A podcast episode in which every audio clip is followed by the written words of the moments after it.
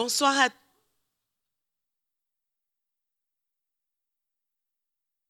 Oui, oui.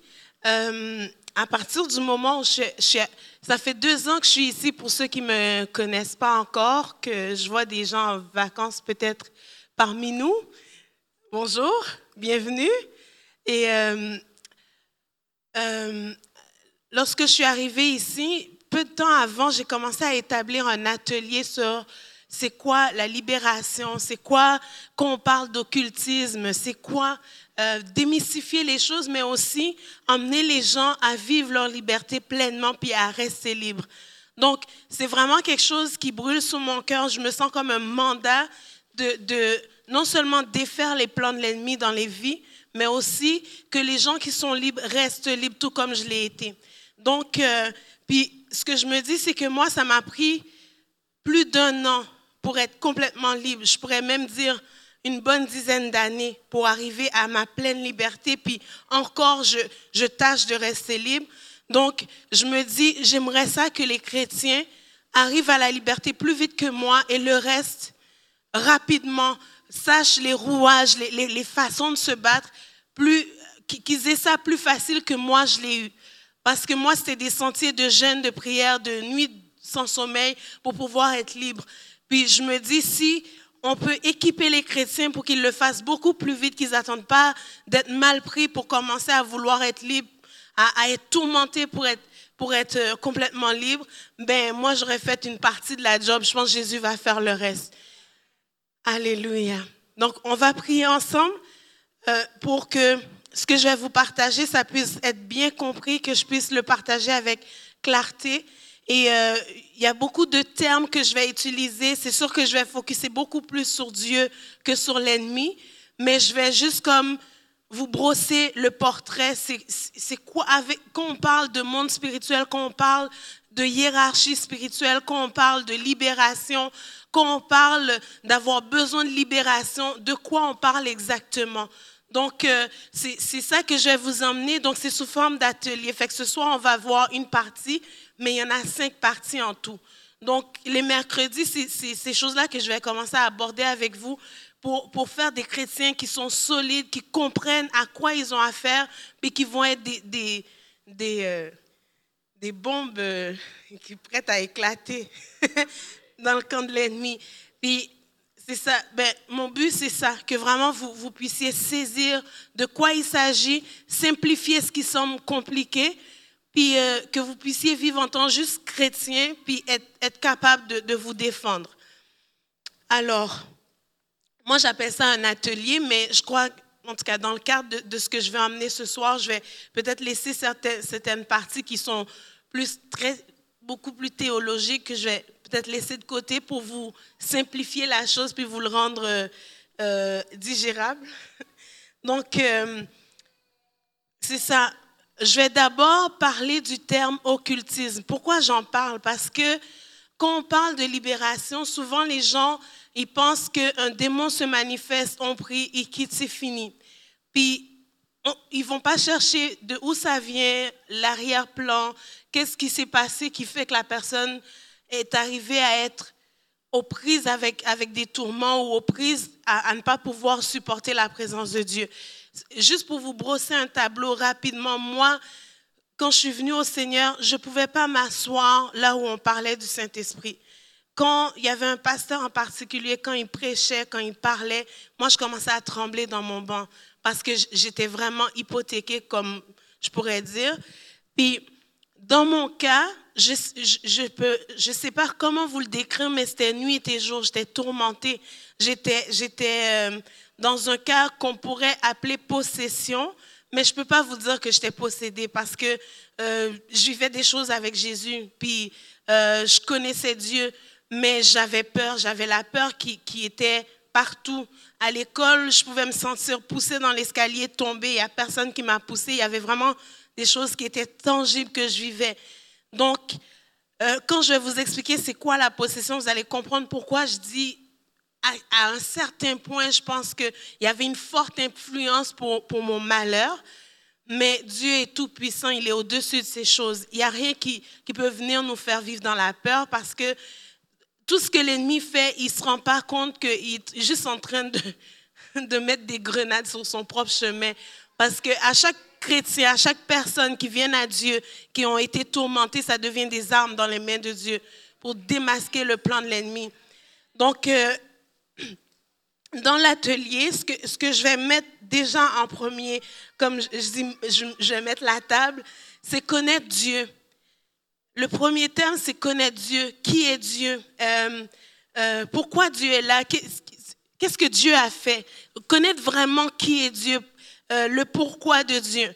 Puis ensuite, son plan pour l'homme. C'est quoi le plan de Dieu pour l'homme?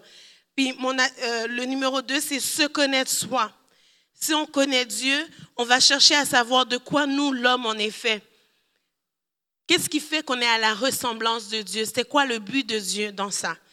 Puis euh, notre identité en Christ, notre position spirituelle. Puis dans la position spirituelle, c'est là que je vais vous parler des œuvres démoniaques, euh, de dénoncer les mensonges concernant les esprits, les rangs, les dominations, les autorités spirituelles, les esprits méchants et les autres. Donc la Bible parle de domination, d'esprits territoriaux, mais ce n'est pas décrit comme tel dans, la parole en disant esprits territoriaux, mais il y a des principautés. Quand la Bible parle de principautés, ce sont des princes de ce monde de ténèbres. C'est vraiment des choses qui existent. C'est pas pour faire euh, un cas de figure de théorie, de, de littérature dans la parole. Ce sont des choses concrètes qui existent vraiment. Et il y a tout un monde spirituel et Satan en gagne à ce que les chrétiens ne sachent pas, ne sachent rien de ça et qui vivent leur vie chrétienne. Une fois je suis sauvé, il n'y a plus rien à craindre, tout est beau. Puis lui, il fait ses manigances en arrière. Donc, il y a beaucoup de chrétiens qui vivent des situations qui sont provoquées, qui, font, qui sont poussées, que l'ennemi les emmène dans des, dans des situations et eux, ils pensent que ce sont des situations normales parce que l'acuité spirituelle, les yeux spirituels n'ont pas été ouverts pour voir ce qui se passe. Et euh, ben, ils tombent dans des pièges qu'ils auraient pu éviter s'ils avaient compris qu'il y a des situations qui sont provoquées par vraiment des esprits méchants, des, des, des esprits impurs qui sont là pour causer du tort.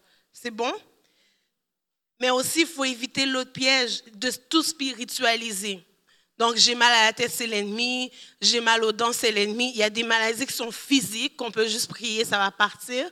Et vous allez le voir que quand il y a une maladie et que vous priez, ça s'intensifie. Là, souvent, on va dire que ce, sont des esprits d'affliction. Il y a vraiment un esprit qui est derrière. Donc, il faut vraiment, c'est là qu'on rentre dans le, domaine de discernement qui va être dans les derniers cours qu'on va parler.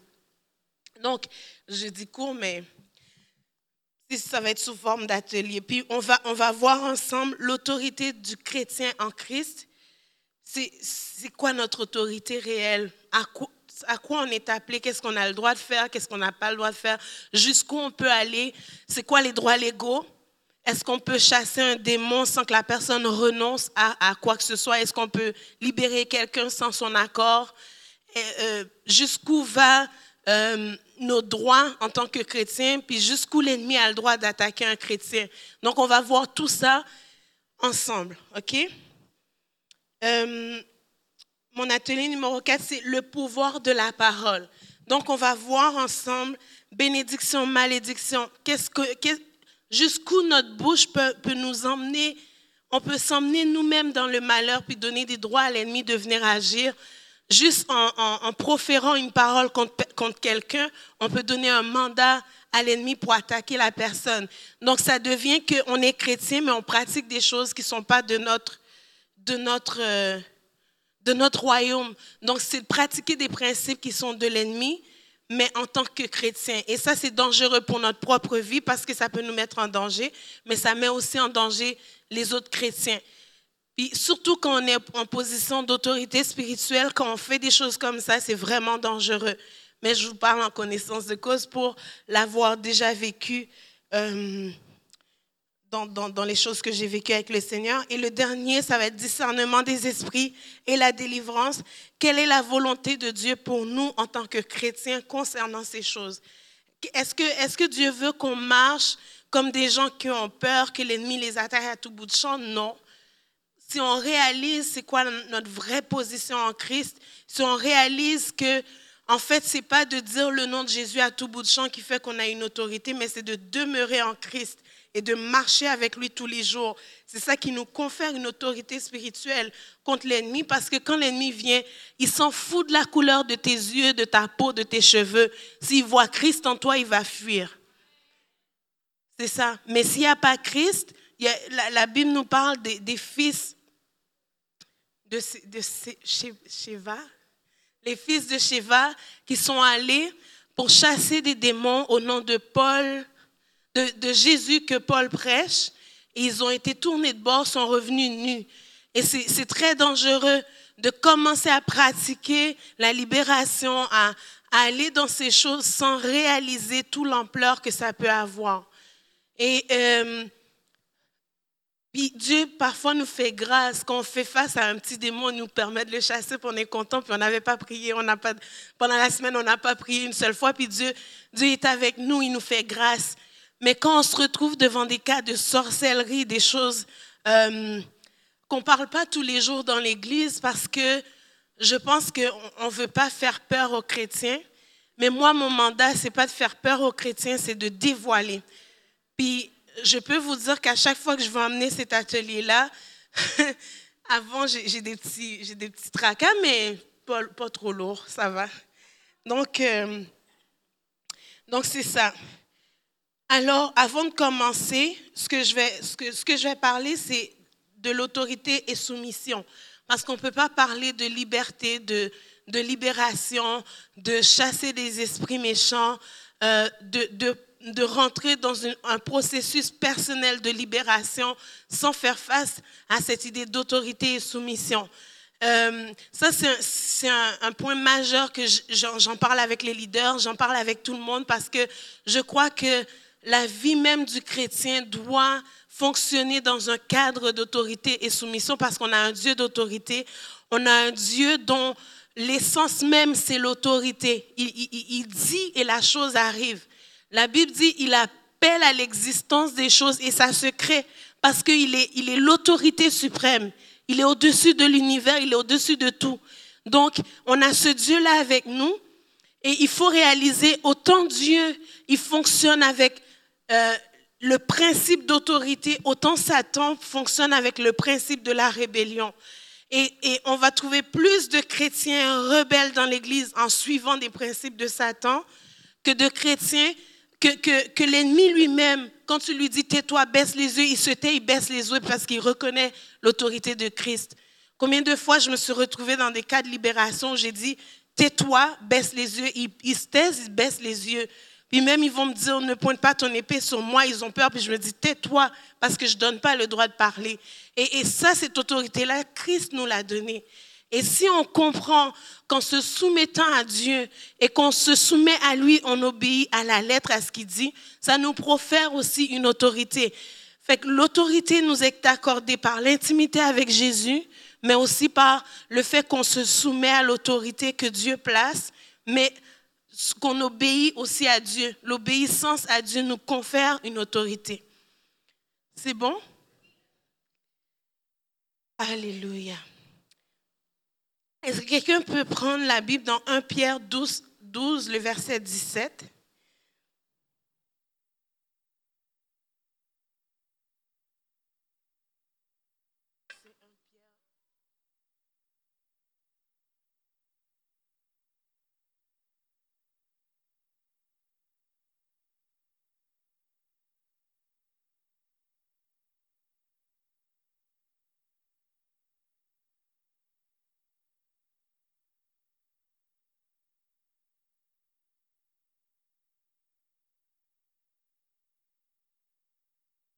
C'est 1 Pierre, le 1 Pierre 1, verset 12.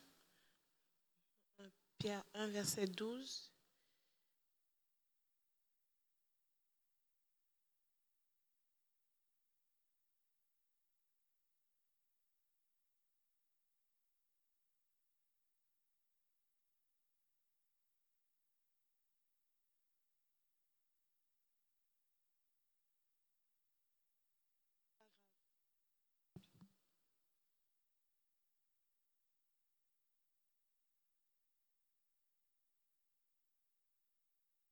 OK, c'est pas grave.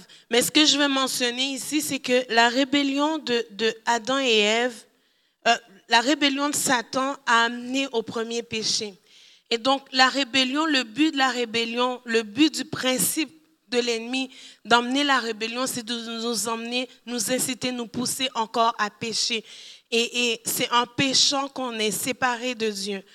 Et le but de l'ennemi, c'est vraiment de nous garder loin de Dieu. Donc, il faut vraiment veiller sur nos propres vies.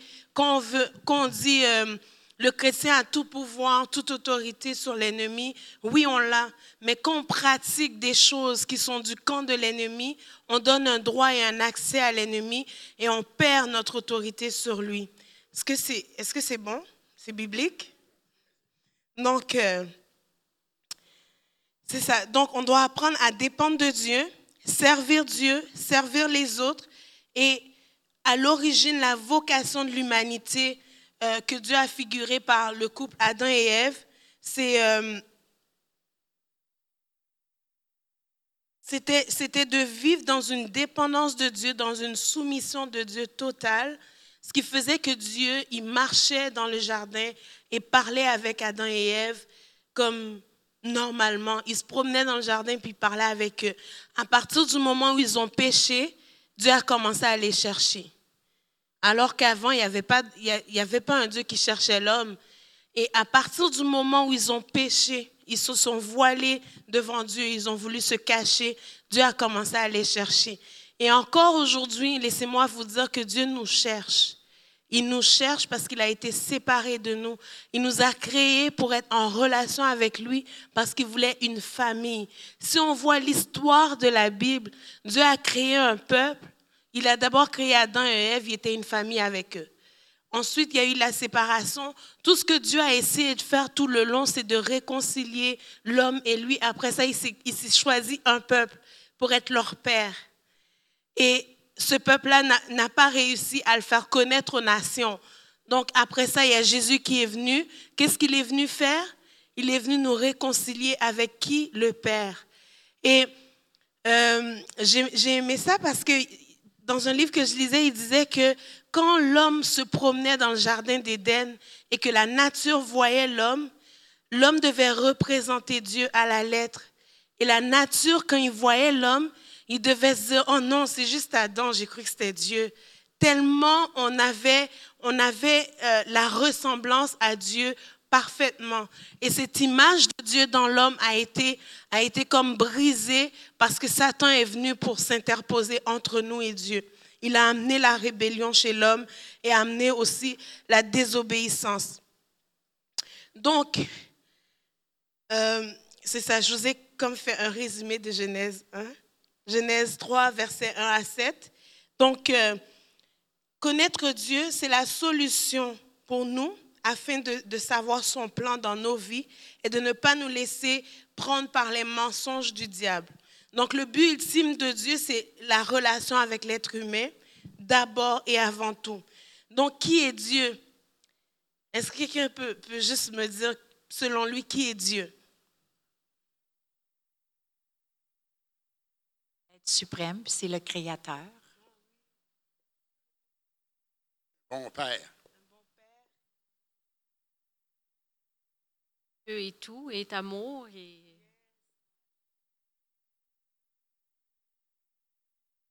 Il est le Dieu de notre, de notre salut. Notre Créateur, notre Père, puis euh, il va être en relation avec nous. si on regarde dans, la Bible la nature de Dieu, on va découvrir que, que Dieu, c'est le créateur de toutes choses dans Genèse 1. La Bible commence en nous disant au commencement Dieu. Et je me suis dit, ça ne me sert à rien de vous commencer à vous parler de l'ennemi sans commencer par parler de celui pour qui on est là, de nous parler de Dieu, de vraiment réaliser tout ce qui a pris place et pourquoi nous, on doit se battre. Parce que des fois, moi, j'ai une amie, euh, des fois, elle m'appelle pour me dire, mais là, je comprends pas, tout ce que je veux faire, je, dois me battre. Je suis tannée de me battre. Pourquoi il faut gêner? Pourquoi, pourquoi tout ce qu'on doit faire, on doit lutter, on doit gêner, on doit ramer? Elle dit, il y a des gens qui sont nés dans, le beurre, puis ils, ils font toutes leurs choses, ça va super bien. Puis euh, des fois, je lui dis, ben, tu sais, on a un Dieu qui est bon, qui est fidèle, qui nous a créés pour un but. Puis la- l'affaire, c'est que nous, on est nés dans un, dans un contexte où on ne connaissait pas Dieu. Et il y a une lutte perpétuelle pour rester avec Dieu pour nous, que d'autres n'ont pas à vivre. Quand je suis devenue chrétienne, moi, j'étais, jalouse des jeunes qui étaient nés dans l'Église puis qui me disaient, ben là, je connais pas rien du monde, là. Fait que je vais aller un petit peu euh, pour voir qu'est-ce qu'il y a dehors, puis après, je reviendrai. Je dis comme, t'as pas peur de pas revenir? Je suis comme, t'as, pas peur de pas revenir? En tout cas, moi, je suis bien, je vais rester là. Je sais pas. Fait, fait que quand on réalise qui est Dieu, peu importe les luttes, peu importe ce qui, ce qui se présente, que l'ennemi veut, veut faire croire à des mensonges, qu'on réalise qui est Dieu, comment il est bon, comment il a créé toutes choses pour son plaisir. Il nous a créés pour son plaisir. Quand il nous a créés, il a dit, c'est très bon. Mais après quoi il a dit c'est très bon quand il a créé l'homme et la femme? Il a créé l'homme, il dit non, il n'est pas bon que l'homme soit seul. Puis là, il a pensé à nous autres. Il a dit, après, il a dit c'est très bon. Il a mis le point final dans sa création. en tout cas, c'était une blague. Là, mais bon. Euh, mais quand, quand je cherchais la définition de Dieu, c'est que Dieu, il est esprit, il est infini, il est éternel, sans changement dans son être, il est immuable, il, il est sans changement dans son être par sa sagesse, sa puissance, sa sainteté, sa justice, sa bonté et sa vérité. Et la Bible va dire que Jésus est la vie, il est la vérité. Et en Christ, Jésus, Dieu a révélé sa pleine vérité. Et Jésus va nous dire, le Saint-Esprit va vous conduire dans toute la vérité. Et quand on réalise le mot vérité, ce que ça veut vraiment dire, c'est que le Saint-Esprit vient pour nous révéler la vérité qui est Christ, mais Christ, lui, il nous révèle son Père qui est vérité. Donc en Christ, on, on peut connaître pleinement Dieu parce que il est la vérité et il envoie le Saint-Esprit pour nous conduire encore à, lui. Donc les trois sont vérité. C'est intense, hein? J'aime ça. Et euh, donc Dieu se manifeste en faisant connaître et en proclamant son propre nom.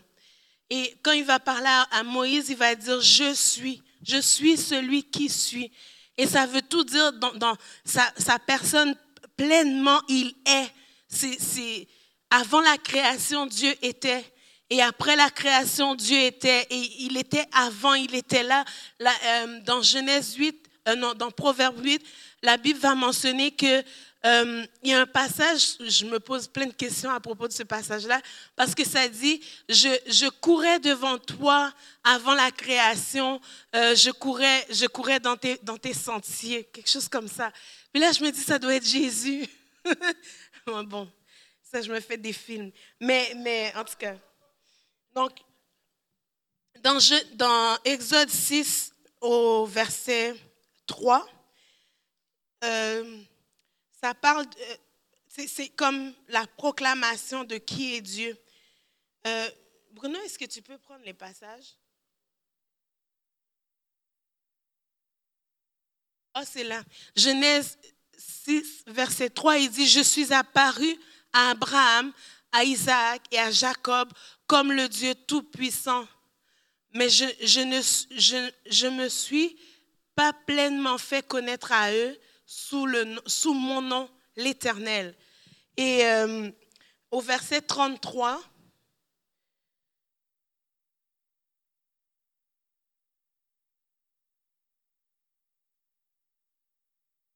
tu, peux mettre les versets pour moi, s'il te plaît? Je sais pas. Ok, je vais prendre mon cellulaire.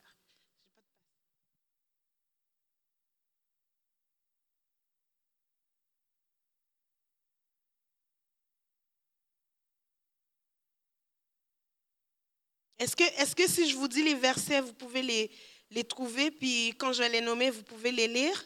C'est bon? OK. Genèse 6, 33.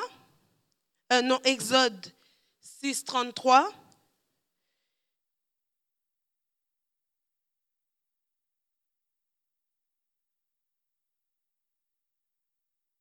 Il n'y a pas de 33, c'est ça? OK. Exode 33, verset 19. Bon. Je m'excuse à l'arrière.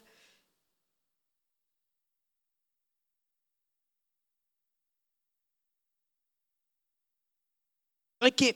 De toutes les sortes d'êtres vivants, tu feras entrer dans l'arche deux de chaque espèce pour qu'ils restent en vie avec toi, un mâle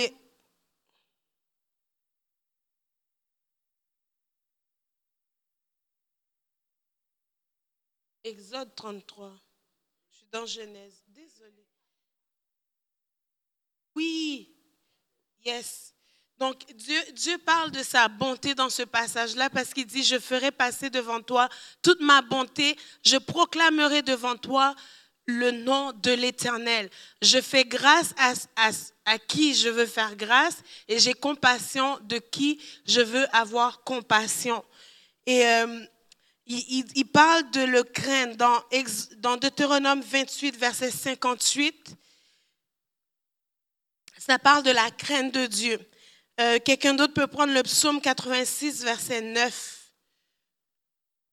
Psaume 86, verset 9.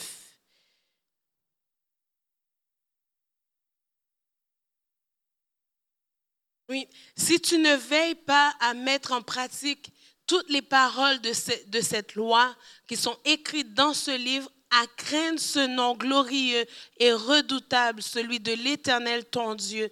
Et, et euh, dans, dans, Deutéronome 28, on, on, sait que ça parle de euh, malédiction, bénédiction, où Dieu donne des, choses à faire, puis il dit, voici ce qui va t'arriver si tu, si tu obéis à ma loi, voici, ce que, voici les bénédictions que j'ai pour toi, mais si tu désobéis, voici ce qui risque de t'arriver. Et pour le peuple d'Israël, le plus grand malheur qui pouvait leur, leur, leur arriver, c'était d'être déportés de leur pays, le pays que Dieu leur a donné.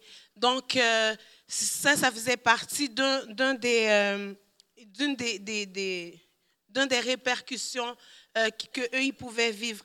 Donc, euh, la Bible nous parle aussi d'adorer Dieu en évoquant son nom dans Genèse 12, verset 8, de le louer, de Samuel 22, 50. Si vous voulez les prendre en note, vous pourrez les, les relire après. Euh, il dit de ne pas pr prendre son nom en vain dans Exode 20, verset 7. Il dit aussi de révérer, de sanctifier, de bénir son nom dans Matthieu 6, verset 9.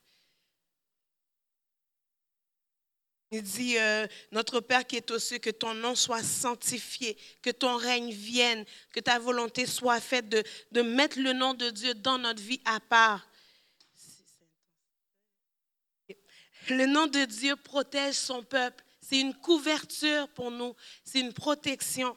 Euh, quand, quand, le peuple d'Israël euh, sortait de l'Égypte, le nom de Dieu a été pour eux un secours. Il a été pour invoque-moi et je te répondrai. Ça, c'est Dieu qui parle, c'est pas Jésus. Il dit invoque-moi et je te répondrai et, et, et, et je, je te montrerai des choses cachées. Ça, c'est Dieu. Il veut se révéler. Il veut parler. Il veut, il veut un contact avec nous. Et, ça, il faut qu'on le réalise que Dieu est Elohim. Elohim, c'est, c'est, il est Dieu. Il est, il est euh, il est employé chaque fois euh, que la puissance créative de Dieu est mise en cause.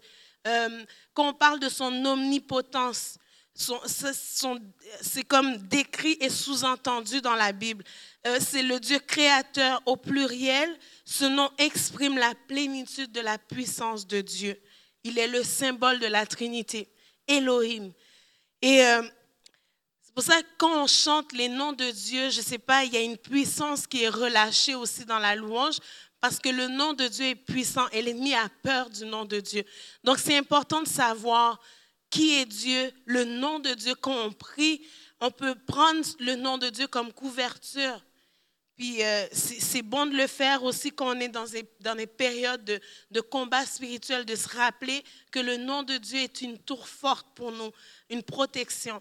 Euh, euh, euh, Yahweh, c'est Y-H-W-H, Dieu se tient près de sa créature. C'est le Dieu de l'alliance. C'est le Dieu qui s'est présenté à Abraham, qui a fait alliance avec lui. Et ce Dieu-là, c'est lui qui est garant de l'alliance. En fait, il fait une alliance. Il demande à Abraham de prendre des animaux, de les couper, de, de, de les placer là. Et Abraham s'endort. Celui qui passe au milieu, c'est Dieu. C'est pas Abraham. Il passe tout seul. Et c'est lui qui se porte garant de l'alliance qu'il fait avec Abraham. Et euh, normalement, ça serait les deux personnes qui passent au travers pour sceller l'alliance. Et Dieu, ça veut dire que les deux parties sont garants de, de garder l'alliance, doivent tout faire pour garder l'alliance. Et celui qui se porte garant de tout faire pour garder l'alliance avec l'homme, c'est Dieu. Et qu'est-ce qu'il a fait pour, pour que cette garantie-là s'accomplisse Il a envoyé son propre fils. Vous réalisez? Déjà dans l'Ancien Testament, il parle du fait que si tu réussis pas à garder cette alliance-là, que je te dis, je vais te donner une grande nation, que je vais intervenir dans ta vie. Si tu réussis pas à garder l'alliance, moi, je me porte garant parce que je tiens à la relation avec toi. Qu'on réalise ça, que déjà dans l'Ancien Testament, Dieu parlait de ça, que c'est lui qui va se porter garant, même si on pêche, et qu'on mérite la mort, c'est lui-même qui va mourir pour garder l'alliance avec lui. Il nous a créés pour son plaisir, mais il tient à nous à un tel point, jusqu'à la mort. C'est intense, hein? il faut, il faut qu'on le réalise parce que quand l'ennemi va venir avec ses mensonges pour te dire que Dieu va t'abandonner, souviens-toi de l'alliance avec Abraham. Il s'est porté garant. Tu peux dire, ma garantie, c'est Dieu il se porte encore garant pour mon âme aujourd'hui. Donc, tu peux présenter Dieu comme garantie puis dire, éloigne-toi parce que j'ai une garantie céleste. Écrit avec le sang. Yes. Puis Yahweh se retrouve dans 5515 versets dans la Bible. Et nous, on le traduit par éternel. Souvent, on va dire l'éternel des armées, l'éternel Dieu, éternel tout-puissant on va, on va rajouter plein de choses avant, mais en venant vers l'homme, Dieu assume lui-même la relation entre lui et l'homme. Puis c'est Dieu, c'est le Dieu de l'alliance, celui qui est éternel, qui est, qui était et qui sera. Donc, en fait, ça ne veut pas dire qu'on n'a rien à faire parce qu'on doit garder une relation avec lui, mais il se porte garant lui-même de cette relation-là. Donc souvent, moi, comment je prie, c'est le seul endroit où je, demande à Dieu de me contraindre. Je dis, Seigneur, contrains-moi à te suivre. Garde-moi, puis oblige-moi à rester avec toi. Mais je sais que Dieu, il oblige personne. Mais moi, c'est ma prière tous les jours. si tu vois, je m'éloigne, on voit des amis qui vont me gifler, qui vont faire quelque chose, me taper, il faut que je reste avec toi. Euh, tellement je suis désespérée de juste être avec lui, rester avec lui. Puis je pense que c'est la seule prière que je fais. Je sais que c'est, c'est pas bon. Et je la fais pareil. Parce que je me dis, pousse-moi, fais quelque chose. Faut pas que je m'éloigne de toi. Et, puis Dieu, il va se révéler à l'homme sous différentes formes. Puis je me dis, ça ne me sert à rien de commencer à parler, à chasser des démons si on ne réalise pas que Dieu, lui, déjà en partant, il ne veut pas juste nous révéler que l'ennemi est là, il ne veut pas nous révéler les œuvres de l'ennemi à tout bout de champ, il veut nous révéler sa personne. Il veut qu'on le connaisse lui. Comment on va savoir que quelque chose est faux si on ne connaît pas le vrai? Donc, le vrai, c'est Dieu. Celui sur lequel on doit mettre toute notre attention à étudier, c'est Dieu. Puis ensuite, on regardera ce que l'autre il veut faire, puis on, le démasquera assez rapidement, parce qu'on sait que lui, il n'y a rien de bon, il n'y a rien d'amour dedans. Il ne fait rien de bon à part venir emmener du mensonge. Puis la Bible dit que c'est le père du mensonge, et même quand ça semble bon, c'est pour emmener euh, par une voie détournée à ce qu'on puisse être détruit. Donc, euh, Dieu va se révéler euh, sous différents noms à l'homme. Et il va parler de, de, de, par rapport à la souffrance, il va parler de Yahweh Rofi, l'Éternel qui guérit dans Exode 15, verset 26. Donc, nous, on, on, parle souvent de Yahweh Rapha.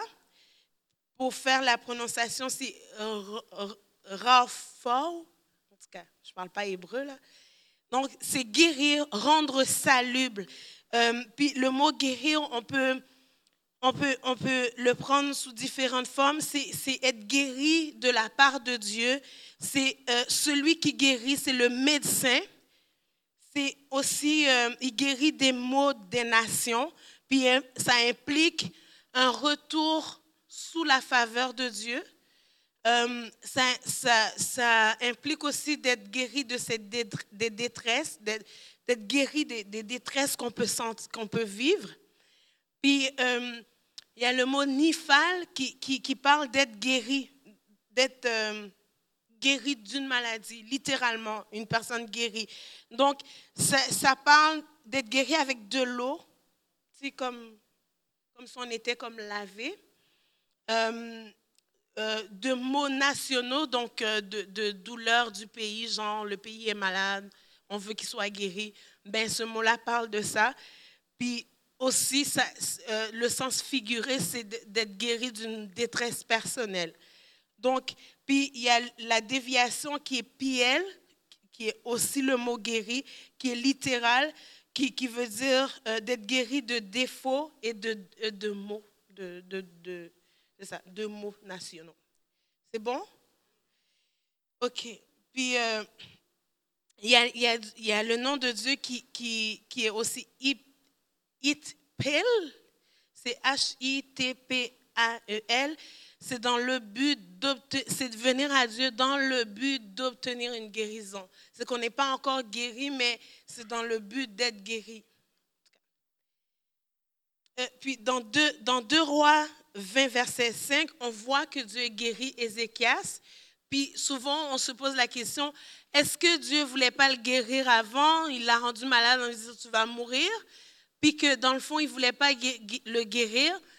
Mais moi, mon explication dans ce passage, je me suis dit, est-ce que Dieu a voulu voir qu'est-ce que Ézéchias allait faire dans son cœur? Parce qu'au départ, c'était juste, il voulait se glorifier. Puis dans, dans le Nouveau Testament, on va voir qu'il y a un jeune homme qui est malade.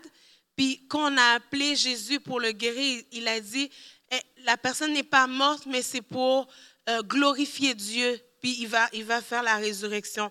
Donc, euh, parfois, il y a des situations qui sont là pour aussi révéler la gloire de Dieu. Puis Dieu amène une guérison complète. Donc, euh, quand on est pressé par l'ennemi, on peut faire appel à Yahweh Nissi, l'Éternel, notre bannière. Donc, oh, ouais, je pense que, ouais, yes. OK. Yahweh Nissi, dans Exode 17, le verset 8 à 15, euh, Dieu intervient comme bannière pour son peuple pour amener une couverture de protection. Donc, on peut faire appel à Dieu en disant, Seigneur, sois ma bannière. Je n'ai pas la force de me battre, mais j'élève le nom de Dieu comme bannière au-dessus de ma vie. Je t'appelle comme bannière sur ma vie. Et est-ce que tu peux mettre le passage? Non? OK. Exode 17, verset 8 à 15. Est-ce que tu l'as pris? Tu l'as?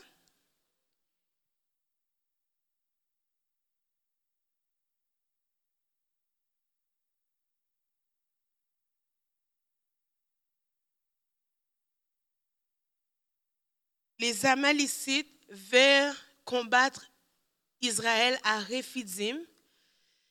Alors Moïse dit à Josué, choisis-nous des hommes et sors et combat les Amalicites. Demain, je me tiendrai au sommet de la colline, le bâton de Dieu dans la main. Josué se conforma à ce que lui avait dit Moïse pour combattre les Amalicites quand Moïse et Aaron eurent, et, Aaron et montèrent au sommet de la colline, lorsque Moïse levait la main, Israël était le plus fort. Et lorsqu'il abaissait la main, Amalek était le plus fort. On voit ici que le bâton de Moïse servait de bannière pour le peuple. Dieu a utilisé ce bâton-là comme bannière pour protéger son peuple, pour leur donner la victoire. Et encore aujourd'hui, euh, quand on prend les drapeaux puis qu'on on, on- on est là, on est en train de louer, parfois on ne réalise pas ce qu'on fait, mais on est en train de dire à l'ennemi, moi j'ai- un Dieu qui combat pour moi et c'est ma bannière. Quand tu vois ce drapeau-là, toi lève ton drapeau blanc puis fuis, parce que Dieu est là comme bannière au-dessus de ma vie. Puis euh, c'est vraiment puissant, la bannière de Dieu. Et, pour Moïse, c'était son bâton qui, lui servait. Dieu lui disait, allonge ton bâton pour démontrer sa puissance devant aussi les, les- les Égyptiens, devant le Pharaon. Et euh, Dieu se faisait connaître par, en, en- en- en- ayant un objet qui représentait la puissance de Dieu. Il y a Jéhovah Nissi, qui, euh, on dit Yahvé Nissi. L'Éternel est ma bannière. Le nom de Dieu, euh, le nom donné par Moïse à l'autel qu'il conduisit pour célébrer la défaite d'Amalek, ça a été Jéhovah Nissi. Donc, l'Éternel, ma bannière dans Genèse 15, euh, 17, verset 15. Donc, dans le souci ou dans l'embarras, Yahweh Shalom, l'Éternel notre paix. Dans Juge 6, 24, il y a, y a- je me souviens pas, pas de l'histoire, mais je sais que dans Juge 6, verset 24, euh, ça parle de la paix de Dieu qui vient pour secourir. Et quand euh, on a un verset qui dit, ne vous inquiétez de rien, mais en toute chose, faites connaître, c'est Gédéon. C'est ça. Gédéon a fait un. Moïse a fait un hôtel à Dieu, il l'a appelé l'Éternel sa bannière. Gédéon, quand il a fait l'hôtel pour Dieu, il l'a appelé l'Éternel paix. Et euh, la Bible dit que ça existe encore aujourd'hui à, Or- à Ophra. J'aimerais ça aller voir ça un jour. Donc, euh, Yahweh est le roi, l'Éternel mon berger. Dans Psaume 23, verset 1, l'Éternel est mon berger, je ne manquerai de rien. Il prend soin comme un berger, il s'occupe de nous. Euh, Yahweh Tchikenu, l'Éternel notre justice. Dans Jérémie 23, verset 6. Euh, Yah- Yahweh Jiré, l'Éternel qui pourvoit.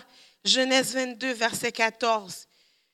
L'Éternel pourvoira lui-même pour pour euh, l'Éternel se pourvoira lui-même une offrande. Quand, Dieu a demandé à, Abraham d'aller sacrifier son fils. Euh, Yahweh Shama, l'Éternel est ici. L'Éternel est présent et il est ici. Ésaïe 48, verset 35. Euh, y a El Dieu. El Dieu, ça se combine à d'autres, à d'autres noms de Dieu pour amener comme euh, une définition. Euh, ça veut dire le Dieu très haut, celui qui est exalté au-dessus de tous les autres dieux. Donc, on, parle de El Elyon. Euh, on va parler de El Shaddai, le Dieu puissant, tout puissant. On va parler de El Olam, Dieu d'éternité. Souvent, on chante le Dieu d'éternité, mais vraiment, c'est parce que c'est des noms de Dieu qui sont dans la Bible. Euh, El Olam, euh, c'est ça que je viens de dire. Adonai signifie littéralement Seigneur ou Maître. Présente euh, l'idée d'autorité et de domination. Que Dieu, il vient, il domine sur nos vies, il domine sur les situations, il est au-dessus. Euh, ça. Puis, euh, quand, quand on étudie vraiment les noms de Dieu, ce qu'on réalise, c'est que Dieu, il revendique ok, la fidélité de son peuple, il revendique le service de son peuple. Il va dire, enseignez les enfants pour qu'ils sachent ce qui est arrivé avant, afin qu'ils servent l'Éternel et qu'ils qu'ils marchent avec Dieu et qu'ils me restent fidèles. Il va demander à enseigner les enfants d'Israël, enseigner aux petits, afin qu'ils sachent qui est Dieu et qu'ils le servent. Donc Dieu, il revendique, il veut pas partager son, il veut pas qu'on partage l'amour qu'on a pour lui avec un autre Dieu. Donc c'est un Dieu qui est, la Bible va nous dire que c'est un Dieu qui est jaloux, mais pas dans le même sens que notre jalousie à nous. C'est un- un- un- une jalousie tellement il nous aime, il nous, il nous a dans son cœur. Il veut pas que euh, aucun malheur nous arrive, mais il veut pas non plus que la place qu'on laisse à Dieu, qu'on laisse l'idolâtrie venir et il sait les desseins de l'ennemi. Donc c'est dans ce sens-là que Dieu, il est, jaloux, il veut protéger cette relation qu'il veut avec nous.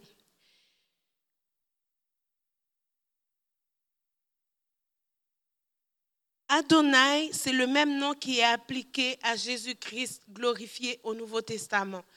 Donc, Jésus est venu pour révéler le Père céleste et euh, le Père céleste est employé dans l'Ancien Testament et le Nouveau Testament. Euh, il est le Dieu créateur de l'homme dans Acte 17, verset 28, mais Dieu est comme pas le Père de tous dans l'Ancien Testament, il est le Père euh, de la création. Donc, on devient enfant de Dieu une fois euh, avec Jésus, on devient enfant de Dieu en acceptant Jésus-Christ. Donc, le Père de l'Ancien Testament, c'est le Père qui a créé la, création, qui s'est pourvu un peuple, qui, qui, qui est le Père du peuple d'Israël, mais que le peuple d'Israël ne connaît pas en tant que Père. Donc Jésus va venir pour révéler le Père céleste au, au, peuple juif, mais en leur disant, vous étiez là pour montrer ce Père-là aux autres nations. Puis moi, je viens rétablir cette image de Dieu comme étant le Père aimant, le Père qui, qui veut le bien de tous. Est-ce que c'est bon? Oui? C'est pas trop long pour vous? C'est bon? OK. Donc, dans le Nouveau Testament, il y a comme une paternité, qui est comme une expérience, qui, qui, est comme entrer dans une nouvelle dimension de relation avec, avec Dieu. Parce que dans l'Ancien Testament, on va voir que le Saint-Esprit saisissait quelques prophètes, il faisait des actes prodigieux pour Dieu, mais on ne voyait pas que le Saint-Esprit était répandu sur tout, sur tout le monde. Donc, c'était les gens allaient, les rois allaient voir les prophètes pour pouvoir avoir accès à ce que Dieu dit. Et dans le Nouveau Testament, maintenant, le Père est révélé comme, quel, comme un Dieu qui veut une relation personnelle, qui veut parler avec nous et qui veut avoir cette connexion tout le temps. Donc, il, fait un avec Jésus et Jésus fait que ce qu'il voit le Père faire. Et il va donner cette image aux Juifs en disant, vous pouvez aussi avoir cette relation avec le Père. Et ça va offusquer les pharisiens parce que pour eux, Dieu n'est pas le Père individuel. Ce n'est pas un Père céleste à qui on a accès comme ça. C'est un Père de la création. Puis la notion du Père n'était pas saisie de la même manière que Jésus va venir et dire c'est mon Père. Et, et, ça, ça va choquer les pharisiens et ceux qui le saisissent vont rentrer dans cette nouvelle alliance avec Dieu pour dire maintenant c'est mon Père en Jésus-Christ. Et c'est ce que nous, on, vit. C'est fun, hein? Et, et, Jésus va parler du Père en disant Mon Père est votre Père. Donc, normalement, on dirait que pour Jésus, les Juifs auraient dû comprendre depuis longtemps que Dieu, c'est leur Père, que c'est le Père des Juifs. Puis les gens ne le comprenaient pas comme ça. Puis euh, ils comprenaient Dieu comme celui qui est tout puissant. Puis souvent, nous aussi, on comprend Dieu comme ça. Il est tout puissant, il est glorieux, il est, il est au ciel, mais ce n'est pas un Père de proximité parce que justement, dans la, dans la création, les hommes n'ont pas représenté Dieu de cette façon-là. On a représenté les relations, on a été séparés de Dieu et du coup, nous aussi, on se sépare dans nos relations père-fils. Puis on, est en train de, recréer ce qu'on a vécu dans, dans le Jardin d'Éden, mais dans nos relations interpersonnelles aussi.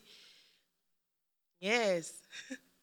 Donc, Dieu, il veut que ça, il va dire, je veux ramener le cœur des pères à leurs fils et le cœur des fils à leurs pères. De la même manière qu'il veut que nos cœurs soient rétablis en relation avec lui, qu'on ait des cœurs à cœur avec lui comme Jésus avait des, un cœur à cœur avec le Père. C'est bon? Donc, la notion du Père céleste n'a été atteinte dans la religion, n'a atteint dans la religion dans sa, pleine, sa plénitude et son efficacité que dans l'œuvre de Christ. Donc, euh, Maintenant, ce qui nous permet, nous, aujourd'hui, d'avoir comme un voile déchiré, de voir Dieu comme un Père, euh, de pouvoir l'appeler papa. Je ne sais pas combien d'entre vous arrivez à l'appeler papa. Mon mari, c'est quotidien, là, il appelle papa tout le temps. Et des fois, je suis comme, qu'est-ce qui se passe? Qu'est-ce qui se passe? Là, oh papa. Je suis comme, OK, qu'est-ce qu'il y a? Qu'est-ce qu'il y a? Oh non, je parle à Dieu. Mais là, c'est juste un soupir, mais il y a papa partout. Même sur la route, il conduit, oh papa. Je suis comme, qu'est-ce qu'il y a? puis c'est son papa. Et, euh, et on doit réaliser que Dieu veut cette relation-là avec nous, que à tout bout de champ, on peut se tourner puis dire, papa, je veux venir dans tes bras. Mais c'est pas naturel parce que notre relation avec Dieu a été dénaturée dans le jardin d'Éden. Donc nous, on doit faire l'effort de ressaisir cette image-là de Dieu comme notre Papa céleste, celui qui, qui nous a créés pour son plaisir. Quand on a un enfant, on prend plaisir dans nos enfants. Même quand ils font des bêtises, je me souviens, je pouvais passer la nuit sans dormir. Le lendemain, juste un sourire du bébé, tu es comme, OK, euh, viens. Tu, le prends dans tes bras pareil. Là. Tu peux pas dire, mais là, je suis, je suis, je ta mère. Ou, fait que Dieu, c'est ça qu'il veut rétablir avec nous. Puis si on le comprend comme ça, on va, on va, ça va être bénéfique pour nous. Donc, on, va, je pense que je vais m'arrêter là au niveau de Dieu, puis on va prendre vraiment le temps de prier pour saisir le sens euh, de qui est Dieu. Puis la prochaine, la prochaine fois qu'on va se voir, on va parler euh, de la Trinité, du Dieu trinitaire, puis de, réaliser c'est quoi le rôle de chacun d'entre eux, euh, c'est quoi le rôle du Saint-Esprit dans la libération, c'est quoi le rôle de Dieu, c'est quoi le rôle de Jésus dans notre vie, mais aussi pour nous amener à marcher dans une pleine liberté. Vous savez pourquoi je fais ça? Parce que souvent, on amène des gens en libération, puis on réalise que non, je vais t'envoyer plutôt en sozo. Parce que souvent, c'est que la libération dont on a besoin, elle est plus dans, dans notre âme plutôt que, que d'être libéré de, des choses spirituelles. Parce que juste de réaliser que Dieu nous aime, puis qu'il il nous a créés seulement pour son bon plaisir, puis qu'il nous trouve beaux, il nous trouve bien, il, il- nous a créés, puis il a dit que c'était très bon. Puis souvent, nous-mêmes, on rejette cette image de Dieu en nous, puis on est en train nous-mêmes de- d'offenser Dieu en se disant, je suis pas, je suis laide, je suis pas ci, je suis pas ça. Déjà, ça, ça doit être rétabli dans notre vie pour vivre une pleine liberté. Parce que l'image de Dieu en nous, c'est la première chose que l'ennemi est venu saper. Puis quand on, retourne à qui est Dieu, ça restaure aussi qui nous sommes. Ça nous donne notre, bonne place. Vis-à-vis Dieu, si on regarde au niveau humanitaire, on n'est rien. Mais à cause de ce qu'il dit de nous, on a une position de choix. Et c'est ça qu'on doit réaliser, que ce n'est pas à propos de nous, c'est à propos de lui et ce qu'il veut faire de nous. Et quand on réalise ça, on change de mentalité. Je ne suis pas rien ici, là. Je suis un enfant de Dieu parce que mon Père est dans le ciel. Peu importe ce que mon Père terrestre a fait, peu importe l'image qu'il m'a présentée de Dieu, Dieu veut rétablir cette image-là pour que je marche libre. Fait que les mensonges de l'ennemi pour dire que de toute façon, qu'est-ce que tu vas faire pour Dieu? Regarde ce que tu as fait hier. Mais Dieu, là, ça fait l'éternité qu'il me court après. Il me court après. Ça veut dire qu'à quelque part, je suis précieux. À quelque part, je vaux quelque chose. Puis il, il- il- me court après, il me poursuit par son amour parce qu'il m'aime avant même que moi je l'aime. Avec toutes les choses qu'on a faites avec euh, Caïn et Abel et tout ça, il poursuit, il envoie des prophètes, il envoie des juges, il envoie, il envoie, il envoie jusqu'à ce que finalement il a dit, ben là, les hommes là, je vais envoyer mon fils. Ça se peut-tu qu'il nous aime un petit peu? Puis, donc, on, va, on va voir, tu je vous ai brossé l'image de Dieu comme un père, fait que je vais passer euh, ce point-là le prochain. Je vais vous parler de Dieu le Père, Dieu le Fils, Dieu le Saint-Esprit. Puis, on va parler du plan de Dieu pour l'homme. Puis ensuite, on va aller à Christ. Puis, peut-être qu'on va peut-être toucher, commencer à toucher un peu à, à ce qui est euh, de notre prochain point après, qui est à notre position en Christ, en fait. Oui. J'ai pas l'habitude de faire ça, mais euh, à, entendre ce, que Marjorie nous partage, euh, ça m'a rappelé ce, que la parole de Dieu dit. On- est dans une saison privilégiée. Et euh, il a fallu que je m'assoie, que j'écoute pour que, pour que Dieu me le rappelle. On dit, euh, dans le Nouveau Testament, il est mentionné, les prophètes voulaient voir ce qu'on vit présentement. Ils voulaient, ils voulaient, ils aspiraient à ça. Abraham, il, a salué ces choses de loin. Et il faut réaliser le privilège qu'on a. C'est sûr, oui, Abraham, Abraham euh, il n'a il, il pas été renvoyé de sa job. Il a, oui, c'est peut-être pas le même contexte, mais la perspective éternelle qui, il ne pouvait que le saluer de loin. Les prophètes, Ésaïe, Jérémie, ont annoncé ce qu'on vit aujourd'hui. Ésaïe a dit, imagine un prophète qui s'est fait maltraiter, et, même dans la tradition juive, on estime que Ésaïe, c'est le prophète qui s'est fait scier par Manassé. Et il va dire, il parle à Dieu et dit, Abraham ne nous connaît pas. Et pour le peuple juif, Abraham, c'est leur père. C'est notre père de, la foi, parce qu'il a cru en la promesse. C'est le, père du, peuple d'Israël, mais c'est aussi notre père dans, la foi, dit, l'apôtre Paul. Mais Esaïe va dire, Abraham ne nous connaît pas. Il n'est pas notre père, mais toi, Seigneur, tu nous connais. C'est toi notre père. Et, ces choses, dans l'Ancien Testament, le, peuple d'Israël n'a pas saisi toute la profondeur, toute la portée de, de ce qu'Ésaïe disait. Jérémie va dire, mais il viendra, le Seigneur dit à travers Jérémie, il viendra et il mettra, je mettrai mes lois dans leur cœur. Les prophètes ont aspiré à cette saison en Christ. On est privilégiés. On est vraiment privilégiés. Et, Dieu ne veut pas qu'on on, ça, on néglige, on, compte pour peu de choses ce que Christ a fait. Et ce sont des perles que, Dieu nous partage euh, euh, en ce moment. Et, il faut et quand on trouve, si on, achète un terrain là, dans, un, dans une pourvoirie, tu achètes un terrain, tu vas couper du bois, puis tu trouves, oh, tu trouves, je sais pas, on dirait que c'est de l'or, il y, a, une rivière qui passe, c'est de l'or.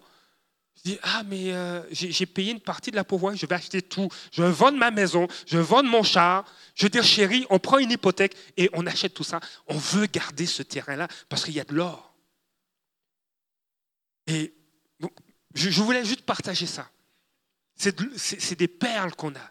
Et quand on réalise qui on est en Christ, que Dieu est notre Père, qu'il a mis ses lois en nous, il nous a donné son esprit. Dans, Joël chapitre 3, verset 1, je répandrai mon esprit sur toute chair. On est là-dedans. Et les prophètes voulaient ça. Notre identité, ça c'est important. Euh, la, prochaine fois, ce qu'on va voir ensemble, c'est euh, qu'est-ce que Dieu voulait dans, dans le plan de Dieu pour l'homme, qu'il voulait une relation qu'il voulait une famille, qu'il voulait un peuple et qu'il voulait que l'homme vive éternellement. Et qu'on, dans le fond, on devait être immortel, mais qu'on est devenu mortel, mais maintenant, on a la vie éternelle en Christ avec Dieu. Donc, il, voulait ça, il a tâché de le rétablir avec nous.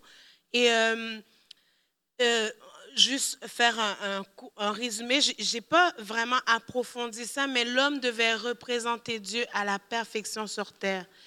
Et lorsque l'homme a failli, ce que Dieu a fait, c'est qu'il a dit maintenant, il faut que quelqu'un vienne me représenter auprès de l'humanité et que maintenant, ce qui se passe, c'est que on n'a pas pu représenter Dieu, mais Dieu a envoyé Jésus qui l'a représenté, mais à la perfection auprès de l'homme, qui a rétabli cette image de Dieu. Puis maintenant, nous, on doit représenter Christ. Et on avait le choix de représenter Dieu. Maintenant, on représente Christ, qui est le chef de l'armée de l'Éternel, qui est l'ange de l'Éternel, qui est le Fils de Dieu, qui a toute autorité sur tous les anges. Euh, Dieu dit, euh, il a dit, euh, Jésus a dit, Père, tu, tu as mis tout pouvoir sous mes pieds. Donc, en Jésus-Christ, tout pouvoir est sous nos pieds parce qu'on représente Christ. Et sachant que en quittant, Jésus a dit, je vous envoie le Saint-Esprit, il va vous révéler, il va vous révéler toute la vérité et vous allez faire plus que ce que moi j'ai fait sur terre.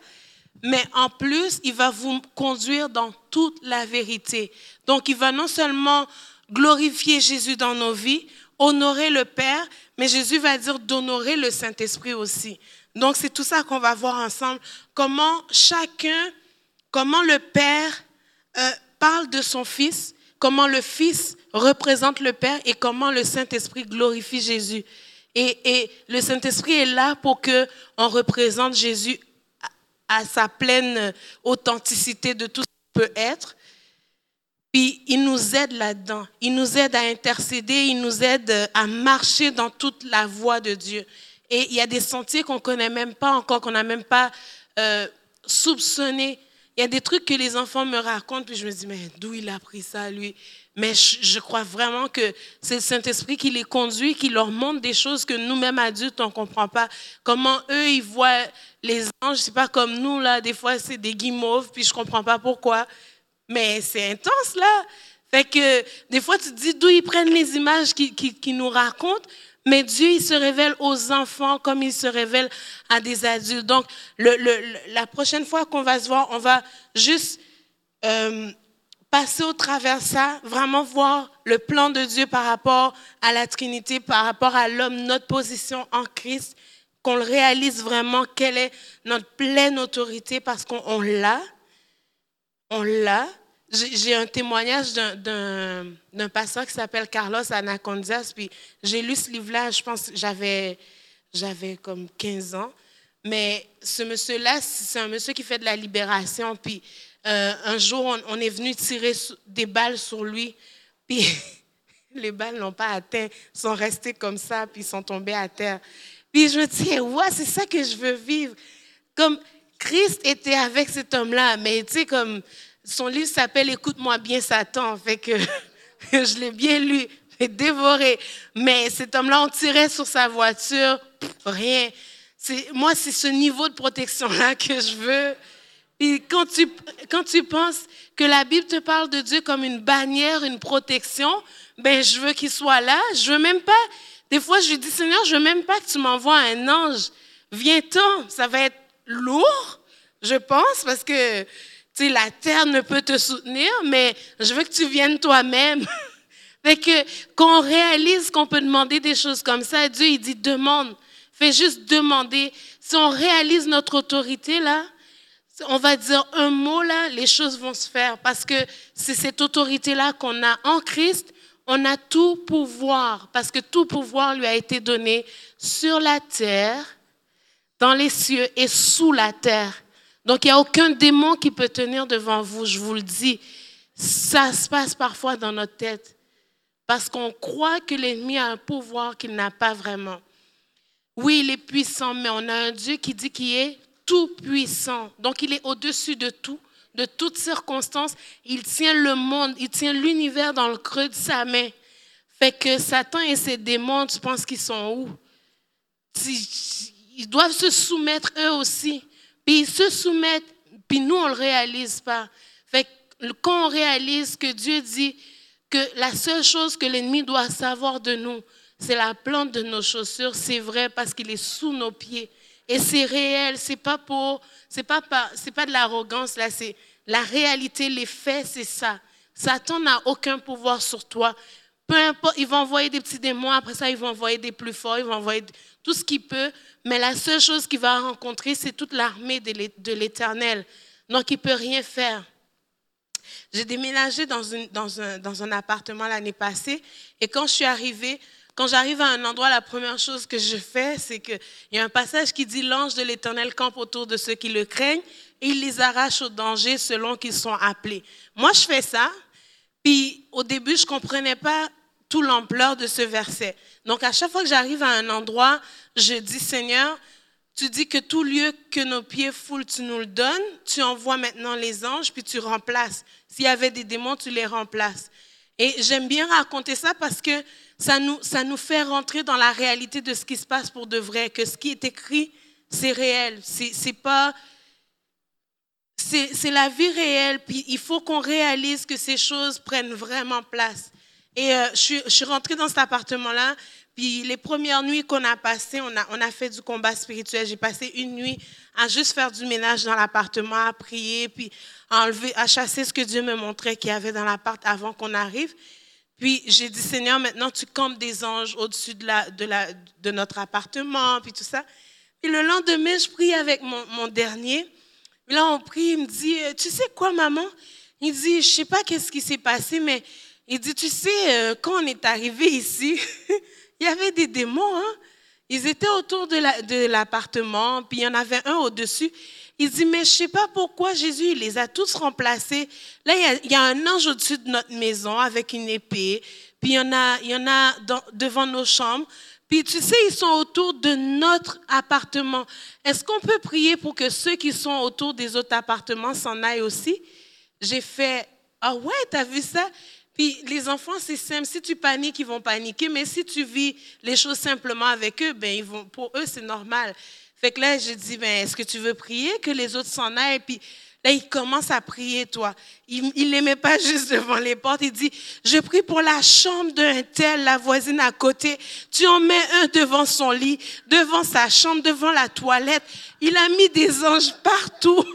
Il a dit, je veux que tous les démons qui sont là, là, qui rigolent, qu'ils s'en aillent maintenant au nom de Jésus. Puis après ça, il a dit, est-ce que c'est bon, maman? Tu penses que on a fait un bon nettoyage? J'ai dit, ben, j'aurais dû lui demander de faire chez nous aussi parce que moi, j'ai passé une nuit. Puis lui, en quelques secondes, il a juste dit, ben là, Jésus, on les change, puis on met des anges à la place. Puis après, il a dit, bon, ben c'est bon, hein? Tu sens pas que c'est bon? J'ai dit, ben oui, c'est bon. Donc, il faut qu'on réalise que c'est ça, quand on arrive à quelque part, l'ennemi ne doit pas rester, mais on a quelque chose à faire. C'est pas, il faut qu'on le réalise, puis qu'on prenne notre place, puis qu'on l'établisse. C'est à nous de l'établir, parce que ça ne se fait pas tout seul. Mais il faut qu'on réalise. On n'est pas, pas appelé à subir les choses, mais on est appelé à établir le royaume des cieux. Fait que partout où on va, on peut décupler les anges. Moi, je pense que j'ai une armée avec moi qui, qui sont là juste pour faire ce que je déclare. Fait que si, on, rentre dans cette mentalité-là, ben c'est la même chose partout. Je rentre dans l'église, Seigneur, l'armée que tu as mis à ma disposition, ben tout comme Élie qui voyait des, des anges partout, puis que ceux qui étaient avec lui étaient plus. Mais moi, je crois vraiment qu'il y a une grosse délégation avec nous, puis qui veille. Fait que ce que je vais vous emmener, c'est de rentrer dans cette mentalité-là, qu'on n'est pas rien, puis qu'on a des gardes du, du corps céleste qui nous accompagnent, puis en plus, il y a des anges. Fait qu'on est blindés. yes, on va se lever ensemble, puis on va prier.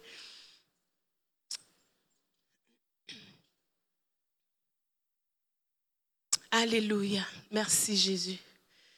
Yes. Seigneur. Seigneur, tu connais chaque personne, Seigneur, alors qu'on a partagé ces sujets ici. Seigneur, tu sais celui ou celle qui est venu avec un besoin en, en libération, Seigneur, qui s'est dit, bon, on va parler de libération, je veux être libéré ou je veux saisir ce que tu as pour moi, Seigneur. Et je veux prier, Seigneur, qu'à partir de maintenant, que l'ennemi sente que le danger est là pour lui et qu'il déloge au nom de Jésus. Seigneur, je viens placer des anges combattants autour de mes sœurs et frères. Parce que je crois que tu dis, ce qui est dit dans la parole, c'est vrai. Alors je campe un ange autour d'eux, de leur maison, parce que l'ange de l'Éternel campe autour de ceux qui le craignent et il les arrache au danger, que ce soit sur la route, que ce soit à la maison, que ce soit les enfants, Seigneur.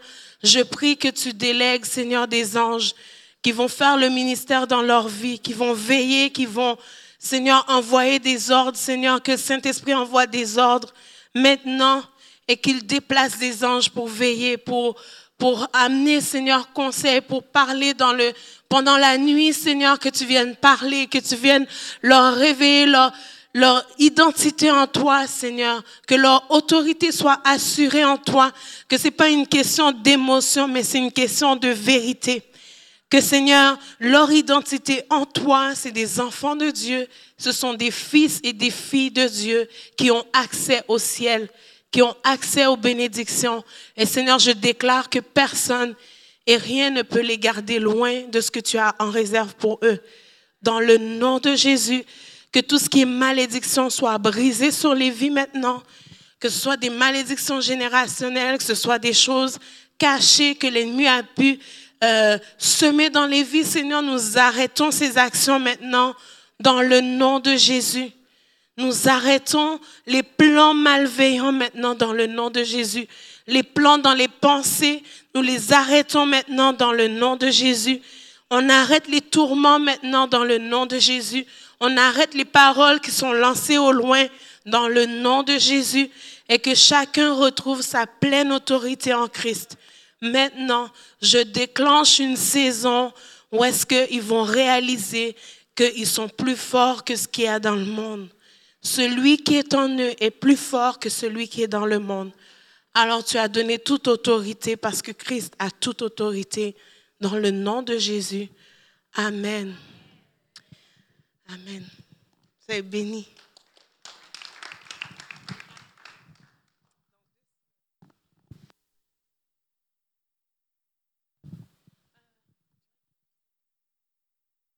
Ben, on, va se revoir dans deux semaines, c'est le, le 19, le 19 juillet, ok, pour la suite.